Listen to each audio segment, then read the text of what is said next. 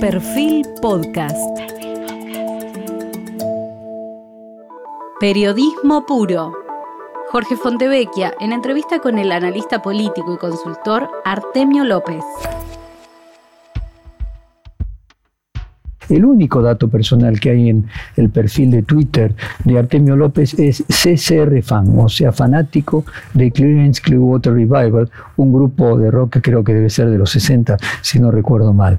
No existe un perfil de Artemio López en Wikipedia y prácticamente no se encuentra información personal en la web, pero quizás es quien más conoce y más ha analizado al kirchnerismo y el lugar que ocupa el kirchnerismo dentro del peronismo. Es columnista del diario Perfil de hace más de 10 años. Del Destape publica notas también en Página 12 y en Tecla N. Está en pareja con la abogada Clara Abelenda y juntos protagonizaron una situación en un restaurante de Mar del Plata a principios de diciembre debido a la presencia del fiscal Luciani en el lugar, que fue noticia en todos los medios. Pero lo que hoy nos convoca no es eh, aquel altercado, sino su visión sobre los sucesos políticos, la actualidad, y es muy buen comienzo del año 2023 para tratar de hacer una prospectiva. Artemio había dicho cuando nos estábamos preparando para el reportaje que el pronóstico no, pero bueno, nuestro objetivo será construir nuestro propio pronóstico con lo que él nos vaya diciendo. Artemio, ¿cómo crees que se va a llegar a las elecciones? ¿Cómo va a llegar tanto el oficialismo como la oposición? Bueno, es una pregunta, es mejor que me pregunte pronóstico, es una pregunta muy amplia. El oficialismo tiene dificultades manifiestas, no voy a descubrir nada nuevo, fundamentalmente con respecto a las restricciones que implica cumplir los acuerdos que ha llevado adelante con el Fondo Monetario Internacional, acuerdo que firmó obviamente el gobierno anterior, Mauricio Macri, que es muy restrictivo sobre todo en términos de distribución del ingreso interna. O sea, tiene entre las cláusulas este, algunas eh, cuestiones muy complejas. Yo me voy a dedicar a las que yo conozco estrictamente, que son que efectivamente una de ellas es restringir lo más posible la demanda doméstica, restringir el gasto público lo, más posible y por otro lado actualizar este, algunos valores de la economía que tienen un impacto muy negativo en la, economía familiar, por ejemplo, tarifas. Eso hace un cuadro muy complejo en una situación que ya es bien compleja desde, yo te diría, eh, después de las elecciones del año 2017 de Macri, donde Macri realiza una un, plan coyuntural de distribución de ingresos bastante claro, cualquiera lo, puede observar, gana las elecciones de medio mandato, pero a posteriori ya se desbarranca la economía argentina y este, bueno, a esto se agregan temas muy complejos, aún con el cambio de signo político, el tema de la pandemia y, a mi juicio, una orientación política que llevó adelante el ex ministro Martín Guzmán, que no era adecuada para los niveles de carencia en que vivía la población argentina y que sigue hoy eh, viviendo. O sea, que tenemos ya 2018 a 2022, este, creo que vamos a cumplir un quinquenio de restricciones crecientes, lo cual es mucho tiempo. Y en ese sentido, el actual ministro de Economía, Sergio Massa, está llevando adelante una política distinta a la de Martín Guzmán, más exitosa por lo menos en algún plano. Yo creo que la gran diferencial de Sergio Massa con respecto a Martín Guzmán es su impronta política, que nuevamente vuelve a lo que fue una conquista del de, eh, kirchnerismo, de Néstor Kirchner y de Cristina Kirchner, que fue que la política dominara la economía.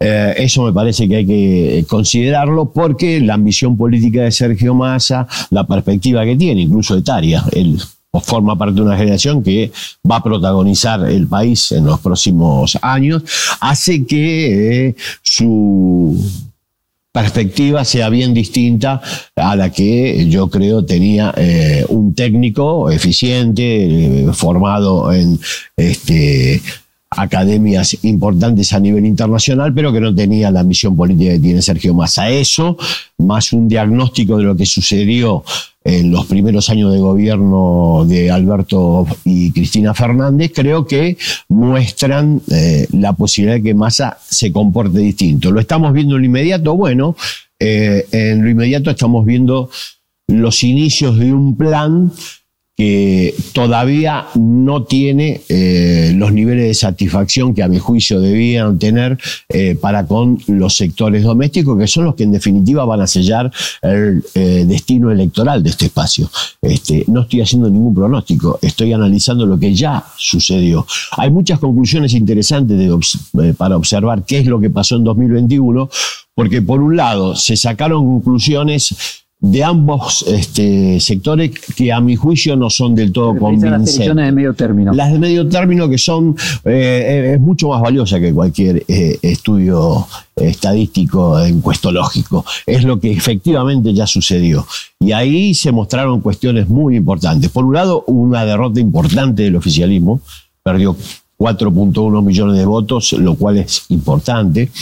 Eh, en medio de una situación de crecimiento económico o recuperación de casi 10 puntos, pero con un ajuste fiscal en el medio. Lo que Macri no hizo en 2017, que al contrario liberó hizo el plan, como se llama el plan platita que realizó en 2017 le permitió este, una elección de medio mandato adecuada.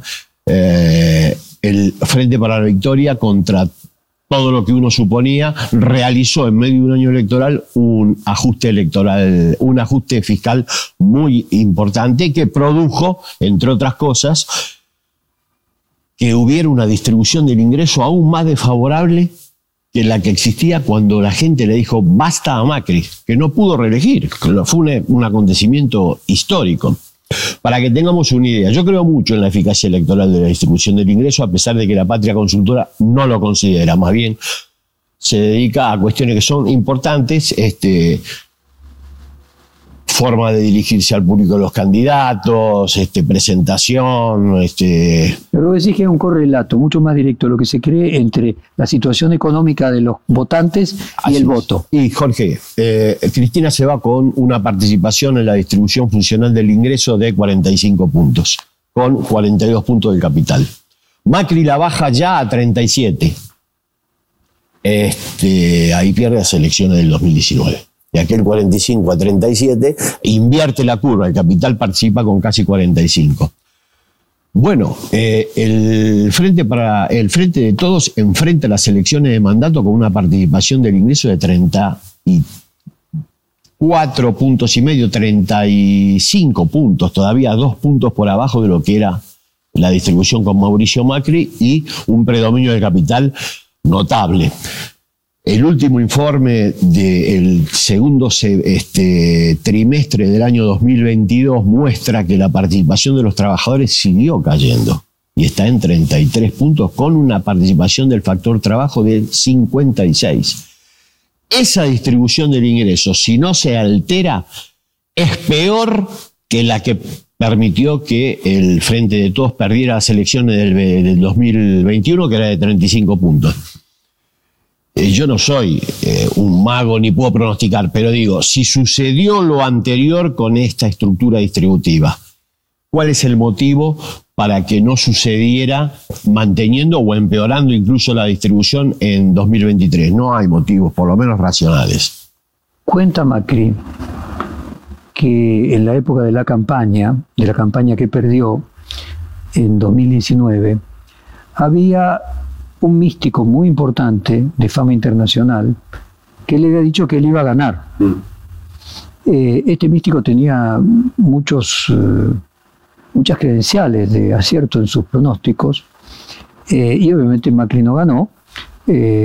pensó que el místico era un chanta. Pero cuando llega la pandemia al año siguiente, marzo del año siguiente, lo llama el místico del extranjero y le dijo, vio, ganó. ¿Cómo que gané? Le dice Macri. Ganó. Imagínese si usted hubiera sido presidente con la pandemia. Eh, aquel que le toque ser presidente con la pandemia habría perdido sin ninguna duda toda su reputación. Yo no sé si es bueno o malo el místico, pero que vivo es, es, bastante hábil.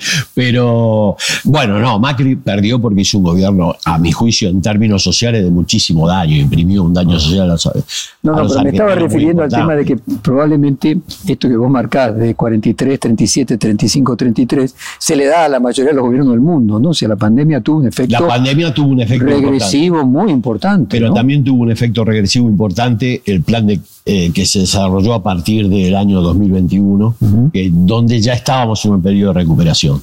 Ahí no se observó que se modificara el patrón distributivo, al contrario, empeoró. Pero quiero agregar esto. Por eso decía que este, las lecturas de esas elecciones son bien complejas. El oficialismo en algunos sectores tuvo una lectura, a mi juicio, adecuada, que es esta, de que hay una situación de carencia de ingresos muy importante. Fueron ingresos a las elecciones con jubilaciones, pensiones, salario mínimo, salario promedio, todo por abajo de la línea de pobreza de cuatro personas. Así fue el Frente de Todos en 2021. Pero el electorado que se sintió insatisfecho, que sintió que incumplieron el contrato electoral del 2019, los oficialistas, no votó. no votó. Eh, se quedó en la casa, eh, dio una elección de cultura cívica, por eso que estoy en contra también de decir que la sociedad argentina se derechizó, que por eso gana, eh, no es verdad eso. La sociedad argentina optó por comportarse con una racionalidad acerada esta situación de ingreso no era la que se comprometieron a realizar en 2019. Obviamente, las dificultades eran ciertas, la pandemia ocurrió, eso produjo una caída económica muy importante, hubo recuperación económica, pero esa recuperación nadie la vio, al contrario, empeoró la situación. Y juntos eh, debiera tomar en cuenta que la memoria eh, del trauma social que produjo hizo que no ganara un solo voto en una elección frente a un oficialismo muy debilitado, como la que ocurrió en 2021. Con lo cual, una visión tan exitista como la que yo observo ahora por parte de la oposición no estaría basada en la evidencia, como le gusta basar los datos a, por ejemplo, el jefe de gobierno porteño, que habla todo en nombre de la evidencia. Bueno, no es evidente que eh, la oposición haya tenido méritos propios en el resultado de la elección, sino más bien es evidente que hubo un demérito del oficialismo y un rechazo muy grande de un sector de la población de darle su voto a la oposición. Pero hay un punto interesante. Dice Horacio Rodríguez Larreta que él no cree que la elección esté ganada, que quien cree que la elección está ganada es Macri, mm. entonces se permite decir una cantidad de frases que no las hubiera dicho nunca cuando le tocó competir y ganar en el, en el 2015, y que por el contrario, él sí está preocupado de que no está ganada. ¿Cuál es a tu juicio eh, la situación de Juntos por el Cambio? O sea, ¿la tienen muy fácil, fácil, más o menos. No, el escenario es muy abierto, depende mucho de lo que suceda en términos socioeconómicos en la ventana de oportunidad que se le habla a Sergio Más a partir de febrero y termina en agosto. Si eso logra ya no modificar la situación distributiva, porque es una estructura muy pesada y inelástica que no va a cambiar drásticamente. Ahora vamos a tener los datos del tercer trimestre, Jorge. Si no es 33, será 33.1, pero la participación va a ser baja de los trabajadores. Eso no va a cambiar de cara al 2023, pero sí la perspectiva. Si se observa que el oficialismo cambia la perspectiva y, por ejemplo, no discute que la suma fija es indispensable, no discute que un salario medio de la economía de 85 mil pesos en una economía donde una línea de pobreza está en 120 mil pesos, estoy hablando del segundo trimestre del 2022, que son los últimos datos. Este dato de 85 mil ya es del tercer trimestre que no se puede seguir teniendo jubilaciones, pensiones este, por abajo de la línea de pobreza e indigencia en un hogar de cuatro personas, en algunos casos de indigencia. Eh, si en la perspectiva cambia y vuelve nuevamente a instalarse eh, la certeza de que la suerte electoral de los gobiernos se corresponde con la mejora en las condiciones de existencia de los sectores medios, medios bajos, los sectores populares en general, que por otro lado están clivados electoralmente con el oficialismo. Si alguien vota al oficialismo, no son los que ganan 330 mil pesos son beneficiados por el corrimiento de impuestos a las ganancias. Ganan los que se beneficiarían con una suma fija que haría que, por ejemplo, el 30% de los trabajadores formales hoy no reciba salarios por abajo de la línea de pobreza. O sea, cambiando esa perspectiva, yo creo que la elección es muy abierta y el oficialismo puede recomponer en parte la potencia electoral 2019. Pero tiene que mostrar una voluntad política que por ahora no está mostrándose, salvo algunas intervenciones como el plan Precios Justos de Sergio Massa, que ha provocado efectos bastante importantes, sobre todo en el rubro alimentos y bebidas, que es clave para el electorado del Frente de Todos, que ha bajado sensiblemente. Creo que fue 4.9 contra 3.5 de alimentos y bebidas por abajo del índice general. Y eso también saldó la discusión, a mi juicio, de que en coyunturas cortas de crisis los acuerdos de precios son eficaces. Le pasó a Perón a mediados del siglo pasado, le pasó a Néstor Kirchner. No nos olvidemos que la baña se va del gobierno de, eh, en ese momento, Frente para la Victoria, con una canasta de alimentos de casi 26 puntos de, anualizada. Néstor Kirchner bajó a 10 con un acuerdo de precios también con control político. Y Massa logró que un índice de precio de alimentos y vida que normalmente estaba por arriba del índice general, bajará sensiblemente. 3.5 es un número que todavía es muy alto, pero es sensiblemente más bajo el que existía antes del acuerdo. Es muy interesante eh, lo que planteas respecto de si el votante vota por el pasado, vota por el futuro. Mm. Y ahí normalmente se dice que nadie gana una elección con 50% de inflación. El mejor ejemplo que se coloca es Macri perdiéndola con el 50% de inflación, pero hay algunos que dicen, no, no, no no es lo mismo ir a la elección con 50% de inflación anual, habiendo tenido el año pasado el previo 25, o sea, habiéndola duplicado, que tener el 50% pero haberla bajado a la mitad, viniendo de 100% a 50%. ¿Vos crees que la sociedad vota, prioriza más el pasado o el futuro? Es una pregunta difícil. Yo creo que efectivamente eh, la inflación es un obstáculo muy importante para enfrentar una elección. Ahora, la inflación para el hogar, ¿qué es? Es cuando vos tu ingreso no puede acompañar el ritmo de precio. No es un índice, no es el IPC. Es el IPC doméstico, que es, bueno, mira, yo gano 10 y cuestan 20 las cosas. Las cosas cuestan 30, pero yo gano 22. Bueno, la inflación, el efecto que produce es bien distinto. O sea, yo creo que hay que bajar los niveles de inflación. Estos niveles de inflación son insoportables y es muy difícil que un gobierno enfrente una elección exitosa con estos niveles de inflación. Ahora, si la tendencia es a la baja y la recuperación económica también es un indicador, ese mix complejiza el resultado y creo que le da chances al oficialismo. O sea, Massa necesita bajar la inflación pero lo que más necesita es mejorar los niveles de ingreso de la población. Y eso implica que tiene que dar un salto por sobre los niveles de precio en algunas este, franjas poblacionales. Yo no estoy hablando del conjunto, pero los salarios medios en Argentina el Ministerio de eh, Desarrollo Productivo tiene un mapa interactivo muy interesante que está colgado ahora mismo en Internet. Recomiendo que lo vean porque pueden desagregarlo por sector, por provincia. es un gran trabajo que han realizado. Bueno, el salario promedio en Argentina hoy formal, privado y público es de 151 mil pesos. La línea de pobreza es de 148 mil. Bueno, eso hay que mejorarlo, eso es muy, muy necesario para poder enfrentar una elección de manera exitosa. Yo creo en la eficacia electoral de las mejoras en las condiciones de existencia y en la estructura distributiva de la que nadie habla o hablan muy poco los consultores. Yo creo que hay que fijarse en eso porque es un, nadie gana con una participación 15 puntos por abajo de la que había este, en el momento inicial. Eh, de eh, el análisis, nadie, nadie logra este, una elección exitosa. Vos no podés partir de 45 puntos de participación de los trabajadores y pretender ganar una elección cuando la, este, la participación es de 35. Eso es imposible, no va a pasar. Y no pasó. Eh, Tenemos un ejemplo es muy complejo, eh, Jorge, el tema de que la participación esté descendiendo con respecto a los niveles con lo cual con el, cual la sociedad argentina dijo, basta a Macri. O sea, eso hay que tomarlo como un indicador central y hay que analizarlo, o por lo menos ponerlo en consideración, cosa que no se, no se hace habitualmente. Tenemos ahí un ejemplo en Perú, país que tiene un riesgo país casi nulo, mm. inflación casi nula, crédito casi infinito, crecimiento del Producto Bruto récord en toda Sudamérica en los últimos 15 años. Sin embargo, todos sus presidentes van presos, son destituidos, incluso algunos hasta se tienen que suicidar.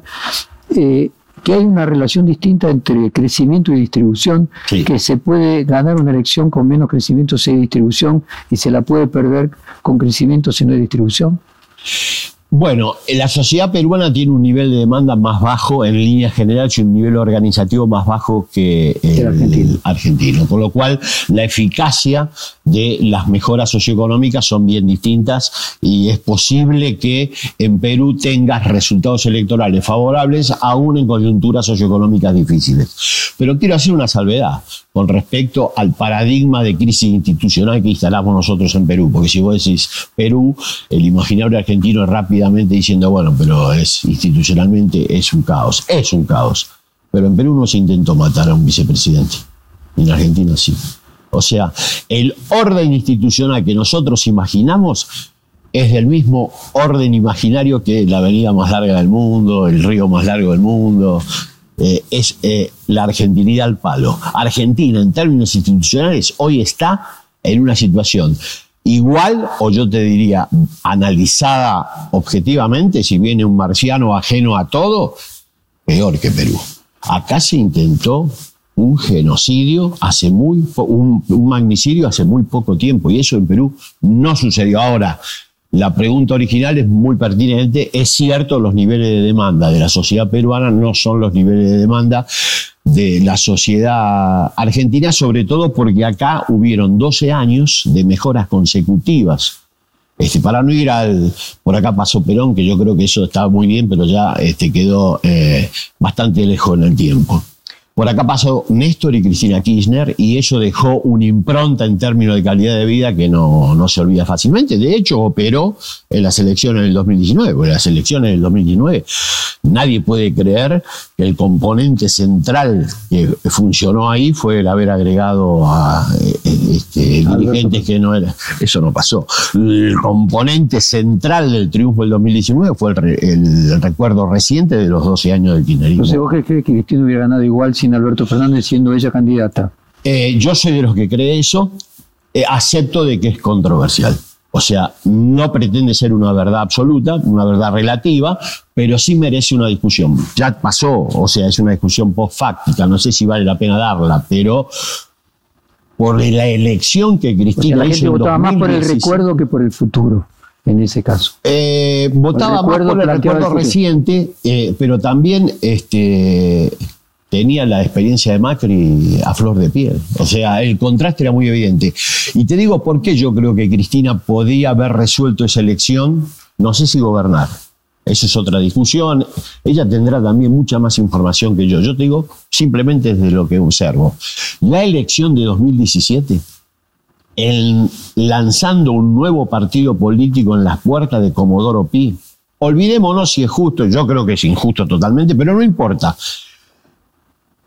que ese espacio político, esa formación política diera batalla como la dio en el principal distrito de la a nivel nacional, provincia de Buenos Aires, con un gobierno nacional en ascenso, con un gobierno nacional que tenía el apoyo muy fuerte de medios, de los sectores este, empresariales más y que no había vivido la crisis que después tuvo. Que después tuvo hizo una elección ejemplar, con el PJ tradicional, formal, por fuera, tratando de eh, eh, erosionar su propio caudal electoral. Si Cristina fue capaz de eso, en el 2019, con todas las heridas que abrió Macri en términos sociales tras su gobierno, mi percepción es que ella podía haber resuelto la elección favorablemente. Gobernar es otro tema, eh, acepto que la complejidad era bien otra a la que había en 2007 y en 2011 cuando ella fue presidenta. Jaime Durán Barba sostiene de que no ganó nunca una elección proponiendo ajuste, mm. que hay una confusión cuando se cree que hay un corrimiento a la derecha en el mundo, porque en determinados lugares, en su momento Trump en los Estados Unidos, hoy Giorgia Meloni en eh, en Italia, en su momento Bolsonaro en Brasil. Se cree que eso es una señal de corrimiento a la derecha y se confunde derecha con ortodoxia económica.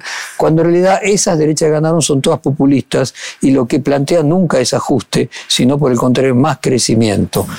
Eh, ¿Es posible ganar una elección? Junto por el Cambio puede ganar una elección proponiendo ajuste o de otras formas, necesidad de esfuerzos compartidos o algo que implique, le implique al electorado con la palabra que sea, de que va a haber un momento en el que va a haber que pasar un tránsito con alguna pérdida. No, yo creo que eh, no es posible, sobre todo una fuerza que ya hizo un ajuste y perdió o sea, con la memoria y con los hechos. Eh, ellos persuaden con los hechos, gobernaron cuatro años y lo gobernaron en función del paradigma que plantean. Y lo que dice Durán Barba es muy cierto, comparto 100% esa apreciación. Fíjate que una de las banderas de la derecha italiana, quizá la más, una de las más consolidadas a nivel este, internacional, es nosotros venimos a retomar las banderas que la vieja izquierda traicionó. No dicen somos el partido del ajuste, ni vamos a hacer reformas estructurales neoliberales, ni vamos a tomar como propio el, este esquema de ajuste o de, desarrollo económico neoliberal. Al contrario, son populismo de derecha, pero tienen muy claro que efectivamente la cuestión social es la decisiva. Que harán después, no sé, pero que no es una derecha tradicional, y comparto con Durán Barba que no prometen ajuste, no promete nadie. Ni Vox en España promete ajuste. Es más, eh, una parte de los problemas que tiene el gobierno español es porque un sector del PSOE muy conservador sí piensa la política en términos de ajuste. Es muy cómodo decir la de la sociedad. Se corrió a la derecha. eso, eh, eh, es el fin del análisis, o sea, el análisis político y el, fin de la política. Bueno, si eh, se incendió el estudio, bueno, ya está, no hagamos más nota, no tiene más, más mínimo sentido. Eso no, no, no puede ser siquiera considerado seriamente. El fenómeno del surgimiento de las llamadas derechas, ultraderechas internacional, merece algo más que eh, indignación. Y entonces, ¿cómo va a ser Juntos por el Cambio? Y Juntos por el Cambio tiene un gran este, desafío, que es desandar todo lo que hizo durante cuatro años de gobierno, que operó en las elecciones de medio mandato, a punto que no sacaron un solo voto.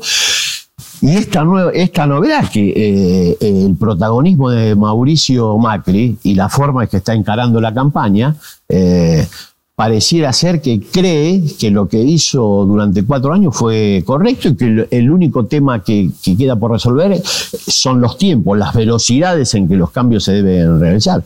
Me parece un error político, pero bueno, Macri es cualquier cosa menos un líder este, que deba ser este, eh, eh, tomado a la ligera. Eh, yo creo que eh, la construcción de Macri, vos siempre lo creí, hizo todo el cursus honorum de la política, lo hizo bien y es un líder que se consolidó sólidamente, por eso representa lo que efectivamente representa, sigue representando hoy, se fue con 41 puntos de voto. Pero me llama la atención una lectura tan despojada de autocrítica para esta elección que viene. Por eso te digo que la, lectura de la elección de medio mandato me parece que en el caso de la oposición, y también a veces en el caso del oficialismo, porque no, fue muy eh, ligera y eh, para mí equivocada. Bueno, luego con ese sentido, imagínate que no es Macri candidato y ni siquiera eh, Patricia Bullrich termina siendo Horacio Rodríguez Larreta quien supuestamente mayor distancia, por lo menos simbólica, muestra de Macri. Aún así, cuando tenga que hablar de economía, cuando los economistas que él muestre sean personas que de alguna manera han tenido que ver con esos cuatro años de gobierno anteriores. ¿Cómo se hace? Y la dificultad de Rodríguez Larreta fue esa, además ha claudicado. Conceptualmente él este, eh, creo que no, no, no, no fue coherente con una diferenciación con respecto a la política económica, sobre todo que ha realizado Mauricio Macri. No es creíble, por eso el descenso en la popularidad de Larreta es una realidad. No se ha ubicado ni en un lugar ni en otro. Ha querido transitar un espacio intermedio que no le ha permitido desplegar su, su propio discurso y desde el punto de vista económico no tiene, o por lo menos yo no le observo ninguna crítica con respecto a lo realizado durante cuatro años, que fueron los cuatro años que hicieron posible que un, por primera vez un, presidente constitucional no pudiera reelegir. Me llama mucho la atención. Igual yo tengo para con, eh, no con Rodríguez Larreta en particular, sino para con las posiciones intermedias, estas que quieren zanjar la grieta, también una diferencia conceptual. No está pasando ni a nivel internacional ni a nivel regional. Vos agarras desde AMLO hasta la última elección este, en la región, que creo que fue la de Lula, eh, y vos ves una sociedad polarizada. Si hay alguna conclusión que sacar de todas esas elecciones es que el centro político no existe. Y la reta se zambulló conceptualmente a tratar de transitar inconsistentemente el centro político, porque ante la primera dificultad, ante la aparición de Macri, él este, se corrió y claudicó en esa posición.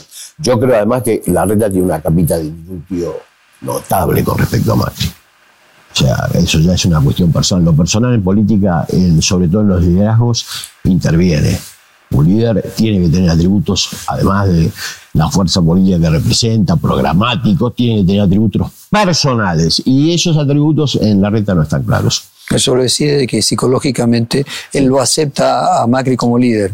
Lo acepta como líder, se nota, y efectivamente eso para mí es una dificultad muy grande para instalarse como referencia en una fuerza eh, como la, la opositora que requiere de un liderazgo. Fíjate que cuando no hay liderazgos a la vista es un caos eso. Y en la fuerza oficialista, como me imaginas, consideras, mencionabas antes, que si Massa logra crear condiciones de mejora de la distribución del cerebral, sería el candidato natural. ¿Interpreté algo así? Si Massa mejora las condiciones este, materiales, es ineludible su candidatura, en el sentido de que va a estar. No puedo decir el único, porque sería de mi parte muy apresurado, pero es imposible pensar este, que no exista la candidatura, no, no sé, las, las, cuestiones personales o los motivos personales, porque él viste que ha dicho que tiene también algunas restricciones de tipo personal, eso desconozco.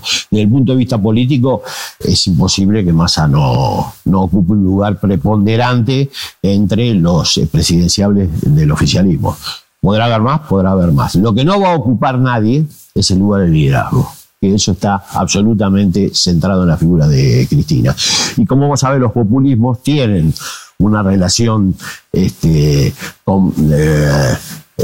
de, cierta, eh, yo te diría, distancia entre el quejarse el liderazgo y el candidato. Ah, eso no va a poder ser resuelto. Al contrario, yo creo que la centralidad de Cristina en términos de liderazgo creció en este último tiempo. ¿Se podrá entonces tener, imaginar un gobierno en el cual se vuelve a repetir que el poder simbólico y real lo tenga eh, quien hoy es vicepresidente y, el, bastón de mando lo tenga otra persona?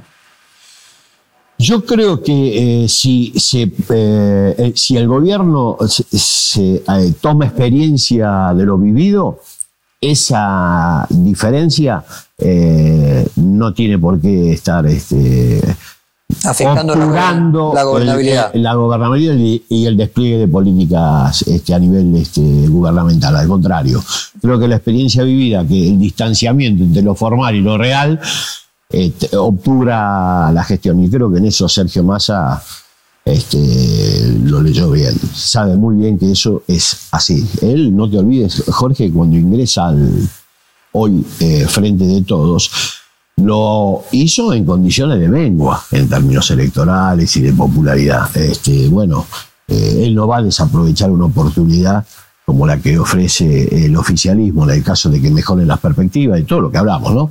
Eh, manteniendo una distancia a todas luces inconducente con la que ejerce de manera plena ¿Cuál puede ser la distancia ideológica entre Massa y Guzmán respecto de Cristina Kirchner? ¿Es una cuestión estética? ¿Es una cuestión de inteligencia? Lo que Cristina Kirchner reclamaría eh, no tiene que ver con solo la ideología, sino con reconocimientos de otra índole. Yo creo que eh, Guzmán, eh, eh, yo no, no, no, es una apreciación, creo que tenía una, una visión bastante empobrecida de lo que la lógica política es en Argentina, de que más allá de la lógica económica, de la, el conocimiento, el expertise, la formación, incluso que nadie le niega a Guzmán, porque no, no tenía lugar en su registro la intervención de la política, que muchas veces no es, este, no está en línea con la lógica y la formación económica, y mucho menos con la formación que tenía Guzmán. Me parece que eso Massa no, no lo tiene, que tiene la clave política lo acerca mucho más a Cristina que lo que la acercaba a, eh, eh, Guzmán. Eh, que no, no, no, no, no, no creo que priorizara Cristina le acepta a Massa cosas que no le hubiera aceptado a Guzmán.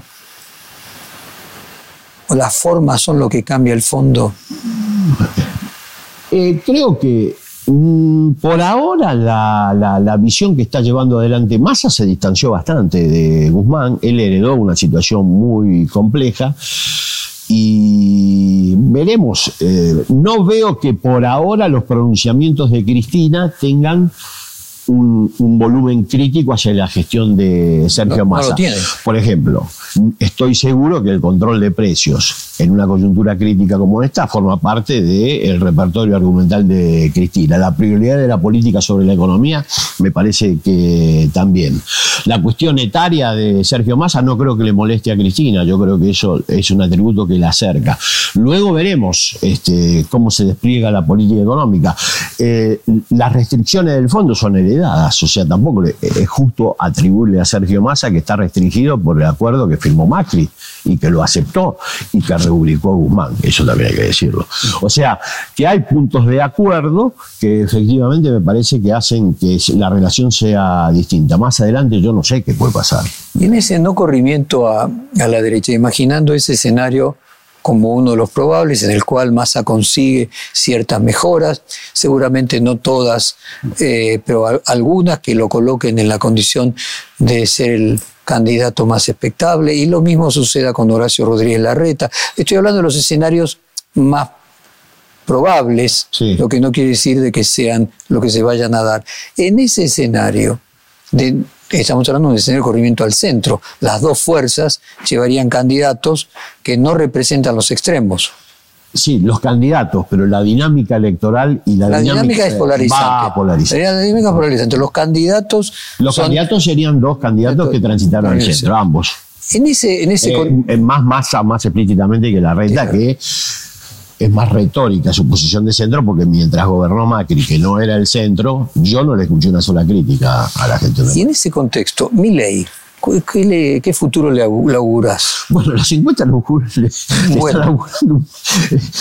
Como yo creo bastante menos que lo habitual en, las encuestas, creo que ley ha tenido una propiedad muy este, centrada, ha operado fuertemente al interior de Juntos y ha desplazado eh, la agenda más hacia los sectores de los halcones, digamos. Le ha dado más impronta y en eso creo que Macri lo dejó jugar y lo vio. Eh, por eso digo, Macri se le puede decir cualquier cosa menos que no analiza la política, la analiza y la analiza muy bien. Y tampoco seguía por encuesta como si seguía la renta. Tiene bastantes ventajas con respecto a eso, fíjate que tanto María Eugenia Vidal cuanto eh, el mismo Rodríguez Reta fueron dos decisiones contra la opinión de la patria consultora y de todos los que lo rodeaban acerca de quiénes tenían que ser los candidatos. Por lo tanto, el hecho de que lo haya dejado jugar a Milei me parece una jugada importante para instalarse él nuevamente atribuirse en la centralidad de la fuerza. Una vez logrado esto, a mí me parece que la polarización finalmente a, las expresiones como Milei, como expert en provincia, va a terminar este, eh, dándole o incorporándolos a uno de los polos. Eh, viste que hay gente que, eh, siguiendo a estas alternativas menores, finalmente este, toma posiciones por algunos de los polos. El voto inteligente, por decirlo de alguna manera, voto útil. El, voto inteligente, mira, eh, Manuel Zunino, que es uno de los integrantes de la consultora eh, nuestra ahora, tiene una, una teoría sobre la imantación. Y dice que a medida que se va desplegando el proceso electoral, hay gente que toma nota finalmente de que hay elecciones 15 días antes de que la vaya a ver. Porque como también dice Durán Barba, a la gente en general no le interesa mucho la política y más con estos procesos de tanta crisis, este, el distanciamiento es notable, o sea, eso es así. Pero a medida que se acerca el hecho electoral, van tomando posiciones y toman posiciones por los polos que dominan, o sea, finalmente van a terminar también dentro del esquema de polarización. ¿Te sorprende las coincidencias con alguien que desde el punto de vista ideológico puede ser colocado en las antípodas tuyas, con Jaime Durán Barba? No, no me sorprende, no, no, para nada. Yo eso lo, lo, lo observé ya, hace años. Sí, sí, sí. Lo que pensé es que Durán Barba este, eh, tiene este, más, eh, te diría, prestancia en términos de medios que la que tengo yo. Pero sí, no, conceptualmente. Bueno, los dos están en perfil, así que. Los dos, pero no, no, no, no, no me, no me llama la atención. este, incluso es un análisis que- más científico, podríamos decir, o sea, ¿a qué, ¿cuál es el resultado? ¿A qué atribuís esa coincidencia? No, creo que tiene una impronta. No, creo que él tiene un despliegue regional que no tengo yo y a nivel este, incluso internacional. Y este, ha contribuido con gobiernos que yo no contribuiría. Por ejemplo, el de Ecuador, que tuvo que salir. Eh, Quiero ir a algo más epistémico. Es un planteo de análisis crítico eh, más, más científico. ¿A qué, a qué atribuís esa, esa- llegar a ese análisis tan similar? No, creo que este, cualquiera que observe el comportamiento este, de las sociedades, eh, a menos que esté eh, muy interesado en, su visión o muy sesgado, este, observa lo que observa tanto Durán Barba como observo yo, de que la sociedad argentina tiene en dos líderes este, nítidos este, buena parte de su sistema de preferencias. Eso no. Y que hay un desapego por la política que efectivamente a mi juicio es negativo, para él es un dato eh, que signa el comportamiento electoral de esta sociedad. Es, así. Uno de los logros del kirchnerismo fue haberlo eh, nuevamente puesto en marcha el sistema de politización que se había perdido desde la dictadura por motivos cruentos hasta la recuperación democrática por otros motivos. En los 90 solo hacían política los tecnócratas, era casi un, un expertise más. Bueno, el kirchnerismo volvió a reinstalar la militancia, la práctica política como un atributo social. Eso a Durán Barba este, eh, eh, le parece, creo que ti- tiene una visión menos optimista que la que tengo yo sobre los efectos que eso produce. Pero bueno, Déjame empezar por los medios. ¿Cuánto influyen los medios eh, electoralmente, en la opinión pública? ¿Cuántos son performativos? Es indudable que los medios tienen una influencia en un sector de la po-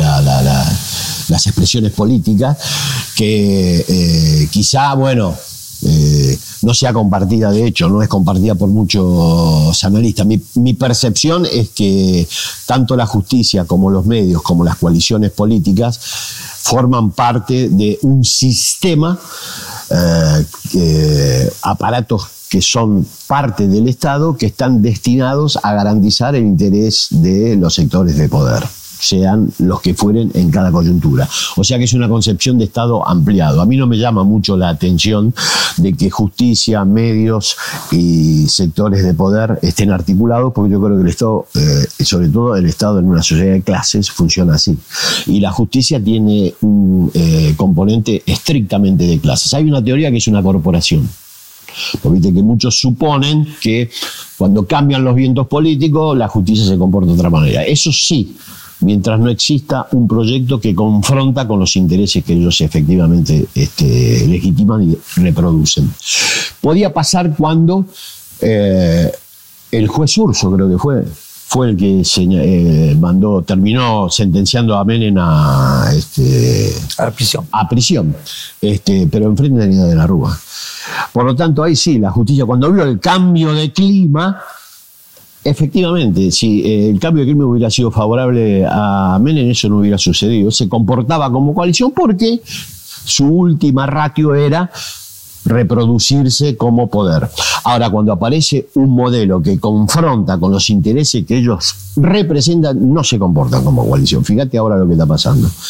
Es un escenario muy abierto, nadie sabe qué es lo que va a pasar. Desde que se inició el gobierno de Cristina Kirchner, la justicia se comportó de una manera muy agresiva para con la figura de la presidenta y con el proyecto que representa. ¿Por qué? Bueno, porque atenta contra los intereses que representa. Entonces la justicia, que es un aparato de Estado, un aparato al servicio de los sectores dominantes, que está articulado con un sector de medios, que está articulado obviamente con una coalición política, que es lo menos importante, eh, se comporta como lo que es un- que una menos estructura es- que defiende y reproduce los intereses de los sectores de poder. Cuando decís que es menos importante, decís a ver si interpreto bien, que los poderes fácticos y permanentes terminan teniendo más poder que, los, que las coaliciones políticas. Sí, no, bueno, no cabe duda que hoy la iniciativa política la lleva adelante la Corte, no junto con el cambio, los cuchicheos esto de... Creo que fue Aníbal, dijo de peluquería, que existen entre los distintos liderazgos que mueven un poco a risa. Eh, no, la ofensiva política hoy sobre eh, el gobierno nacional la lleva adelante una parte importante, yo creo que el plexo de eh, la justicia nacional. Esa es la verdadera oposición hoy. Eh, puede cambiar, bueno, por supuesto, puede ¿Y los cambiar. medios ahora? Los medios ahora creo que están un sector. ¿no? Siempre dije que, por ejemplo, cuando los vientos soplaban en contra de, eh, mi, de, la, De de, tus mi, de opiniones. mi visión, yo escribía en perfil y nadie me tocaba una coma. Cuando soplaban a favor, yo escribía en perfil y nadie tocaba una coma. Entonces, los medios es una generalización, pero los medios opositores, que los hay y son evidentes, no voy a nombrar acá, porque todo el mundo lo sabe, bueno, forman parte de los aparatos ideológicos de este Estado que tiene como fin último, última ratio, la defensa de los intereses de los sectores de poder y confrontar con los proyectos que los ponen en cuestión. Eh, estamos hablando de que la participación de los trabajadores durante el gobierno de Cristina era de 45 puntos, hoy de 33. Fíjate lo que pasó. Cuando se fue Perón, el 50-50. Una de las eh, herramientas que utilizaron los sectores de poder fue la, este, la justicia. Lo mismo le pasó a, a Néstor Kirchner. Cuando este, se invierte la relación entre eh, capital y trabajo, eh, la justicia aparece como lo que es, justicia de clase. Mientras eso no sucede, y como dicen muchos analistas, este, la oposición hace su trabajo, el oficialismo hace el, suyo, pero todos convivimos en paz y armonía. Sí, todos convivimos en paz y armonía, pero el sistema socioeconómico no se toca. Mira, el peronismo hizo dos renovaciones de su historia. Una temprana terminó con Menem. La otra tardía terminó con De la Rúa. Las dos trajeron a caballo.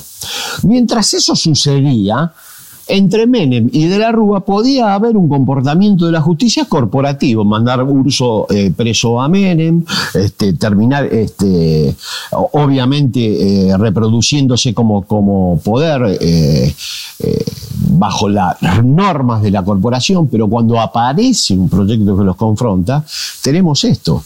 Hoy, ¿quién garantiza el resultado electoral en Argentina? Yo no.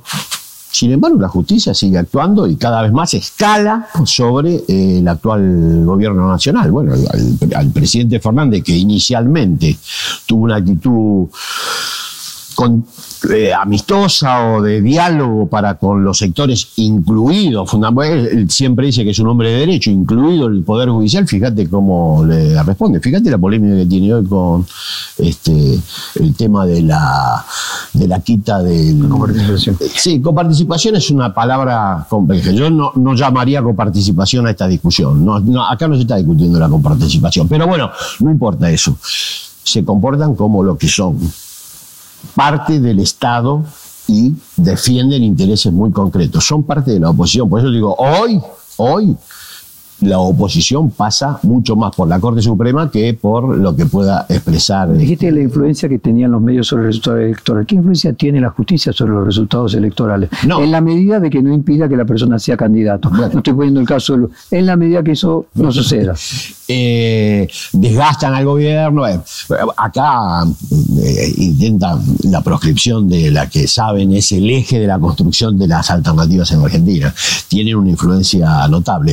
Eh, eh, forma parte de los aparatos represivos, o sea que reprimen no a través de la fuerza, son otros eh, sectores los que llevan adelante esa práctica, pero reprimen a través de sus fallos y sus restricciones en términos judiciales. Cristina muestra claramente que ella está siendo eh, víctima de ese tipo de comportamientos represivos y la justicia tiene una, ahí una intervención muy notable. Luego, si en la cabeza de la opinión pública, bueno, este, algunos le darán mayor o menor, este, eh, por lo que se ve en las encuestas de opinión, no parecen tener este, demasiada influencia, pero no es esa la función que cumplen. La función es esta, impedir que los liderazgos populares puedan desplegarse Las de coaliciones pueden libre. tener a la prensa a favor o en contra, a la justicia a favor o en contra, pero finalmente lo determinante es la ecuación económica. Y bueno, Macri le faltó la OTAN, tenía todo. Y yo me preguntaría, a, sobre todo a los este, analistas este, oficialistas que hacen de los medios un fetiche y creen que todo pasa por las tapas de los medios opositores y que eso es lo que impide y que eso es lo que traba. ¿Cómo logró Néstor y Cristina Kirchner realizar un gobierno? El dispositivo electoral más importante del peronismo en toda su historia fue el que se armó en 2013 y terminó en 2015. ¿Cómo se logró con los medios en contra?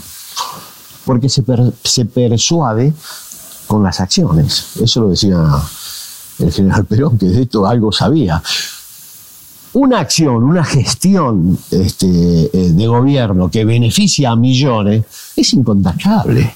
Más allá de que los medios tengan influencia en un sector de la población, pero podés enfrentarlos. Ahora, obviamente, estamos en una situación muy, muy crítica. Tenemos también en situación de oposición a una parte importante de la justicia, en situación de oposición a una parte muy importante de los medios, en situación de oposición a una parte muy importante de los poderes este, económicos centrales, sobre todo aquellos que tienen intervención directa en las condiciones de vida de la gente, fijadores de precios, este, fíjate los balances de las empresas que fijan precios, este, Arcor, Molinos, este, todos eh, eh, durante el 2021 y lo que va del 2022 ganancias en dólares exorbitante, por arriba del 90%, mientras las restricciones de los sectores populares crecen.